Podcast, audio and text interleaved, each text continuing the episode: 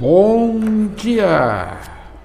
Estamos então aqui desenvolvendo um assunto que, como eu sempre estou fazendo nos meus podcasts, tem uma introdução, tem um desenvolvimento e tem um final na conclusão. Bom, então, é, qual que é a grande questão aqui como um processo introdutório desse podcast?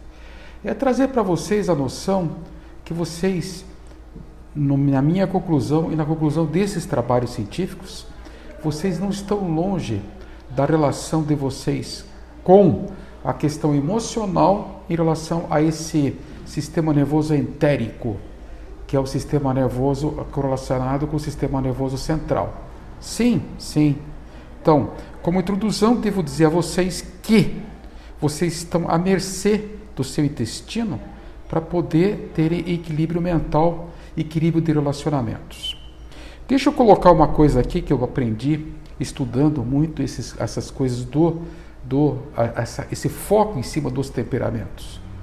São muitos os temperamentos, mas o que chama atenção nesses temperamentos é que eles são o que são, eles não mudam.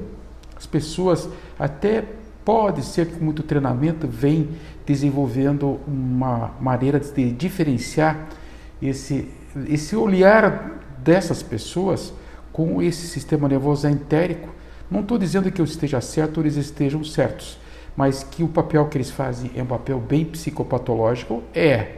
Então aqui vocês têm figuras como as pessoas que relacionam-se com o TDAH, que são praticamente histéricos e nervosos e não conseguem nem completar o seu trabalho. Existem os pacientes, as pessoas com o TOC, transtorno obsessivo compulsivo, que também se enfiam dentro de uma obsessão e não conseguem também trabalhar, nem ter relacionamentos afetivos correspondentes. Né? Enfim, é, e uma série de sintomas que trazem a fazer o diagnóstico de temperamento. Mas, em nenhum momento se perguntou por que de tudo isso e de onde é que vem. E agora eu vou desempenhar ah, algumas visões que eu tive desse estudo e eu vou avisar vocês quando forem conclusões minhas. Mas é, deixa eu abrir para vocês essas oportunidades que vocês estão tendo de aprofundar, de aprofundar essa relação de vocês com o mundo e vocês nem imaginando que pessoas já vêm assim com essa má formação lá de criança má formação cerebral. Isso é meu, de criança. Então, vocês estão lá, a mamãe teve filho, a mamãe ama essa criança, está esperando ela, ela vem e de repente vem e desenvolve com o tempo essa, essas patologias desde o autismo, né? as doenças do espectro autista, que são várias hoje, inclusive no adulto, não é só na criança. Isso vem desenvolvendo no adulto. E, de repente, essa criança desenvolve um toque, desenvolve uma, uma, uma depressão, desenvolve uma ansiedade, desenvolve, desenvolve um, um perfil psicopatológico, é são psicopatas ou psicóticos, que, na minha visão, sim, tem. Tem uma influência familiar, tem uma influência genética, mas, gente, tem uma história para contar lá da criança no útero materno, lá da criança que se submeteu a muitos, muito processo químico de medicamentos que vieram a matar essa, essa probiótica, nessa microbiota intestinal, tá? esse mundo de bactérias que pertencem a mais de 500 mil bactérias nesse intestino, em espécies diferentes que vão ser responsáveis pela produção do 5-HTP, 5-hidroxitriptofano, dentro da nutrologia, que vem do triptofano, tá? que vem a formação do ácido gamamino butírico, que todo mundo sabe, todo mundo não, mas vocês agora sabem daqui para frente que é um baita de um ácido que tem produção, tem, tem desencadeia processos de transmissão neuronal de vários hormônios, né? e que é muito importante no caso da, do espectro autista do humor, da ansiedade, da depressão e outras patologias físicas, inclusive endocrinológicas.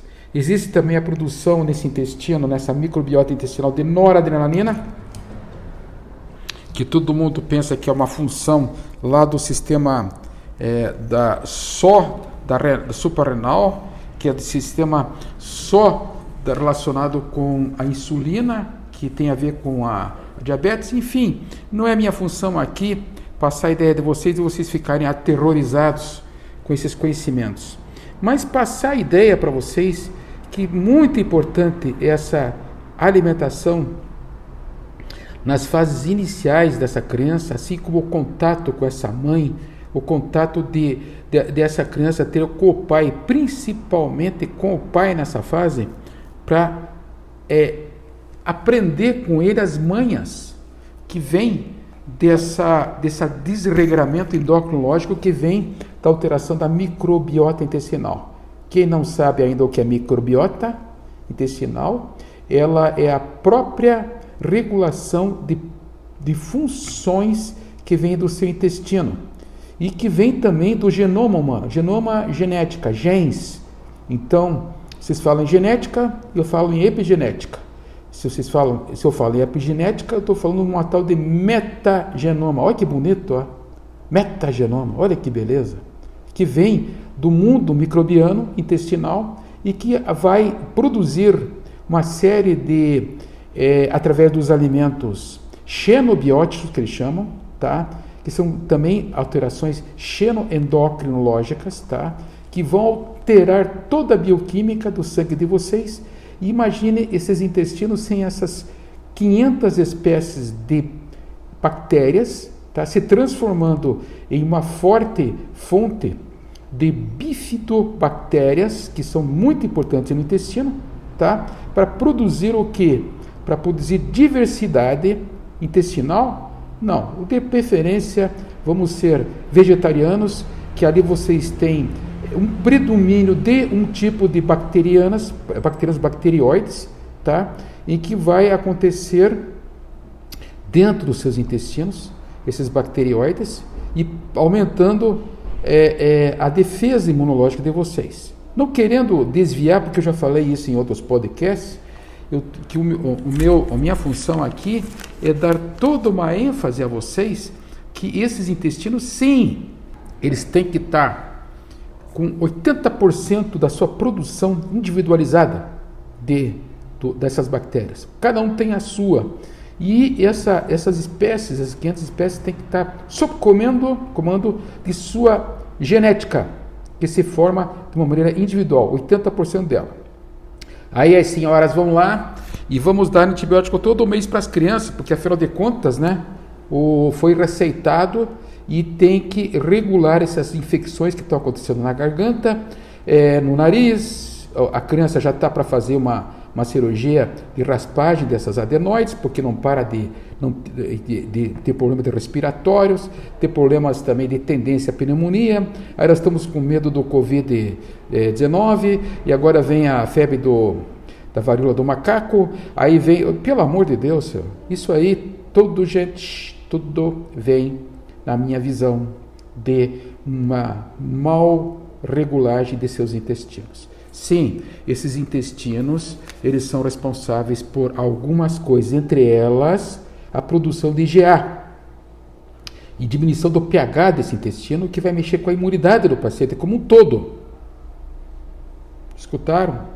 E vai ser responsável pela produção de energia das mitocondriopatias em que dentro da mitocondropatia vocês vão ter um ambiente aeróbio ou um ambiente anaeróbio. Vocês vão ter, de repente, a produção de um ATP é, no ciclo de Krebs, 38 calorias, e, de repente, no ciclo anaeróbio vocês vão ter produção de 2 ATP. É lidar com um carro super moderno e se comparar com um Jeep velho. Né? Então, vocês querem usar o Jeep velho, fiquem à vontade. Mas não reclame depois das doenças inflamatórias que vêm dessas citocinas aí. Não quero aprofundar essa história, tá? Eu quero dizer para vocês o seguinte: sim, doenças do espectro autista do, e doenças do humor, da ansiedade e depressão. De onde que vem?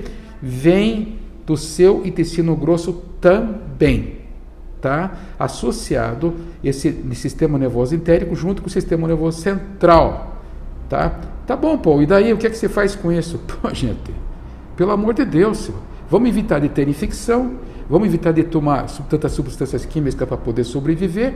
Em conclusão desse podcast, vamos respirar, vamos fazer cocô direitinho, vamos comer direitinho, cuidado, muito cuidado com o que põe na boca dos seus filhos e vocês o que estão comendo.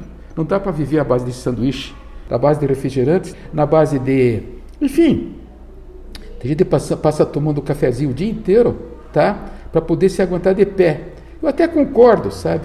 Porque a vida está muito angustiante, né? Mas de repente isso de repente não pode ser a solução, viu? É, em recente curso que eu fiz, que eu estou fazendo, inclusive, estou aprendendo agora a lidar com esse meu eu interior.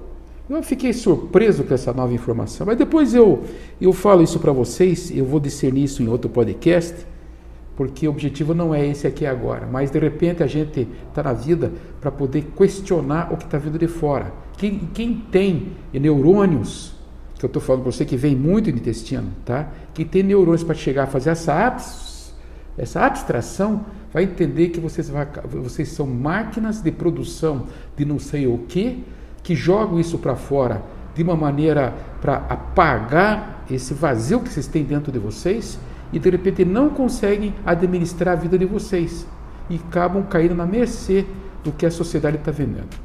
Um abraço, Paul Jacob, até o próximo encontro. Muito obrigado.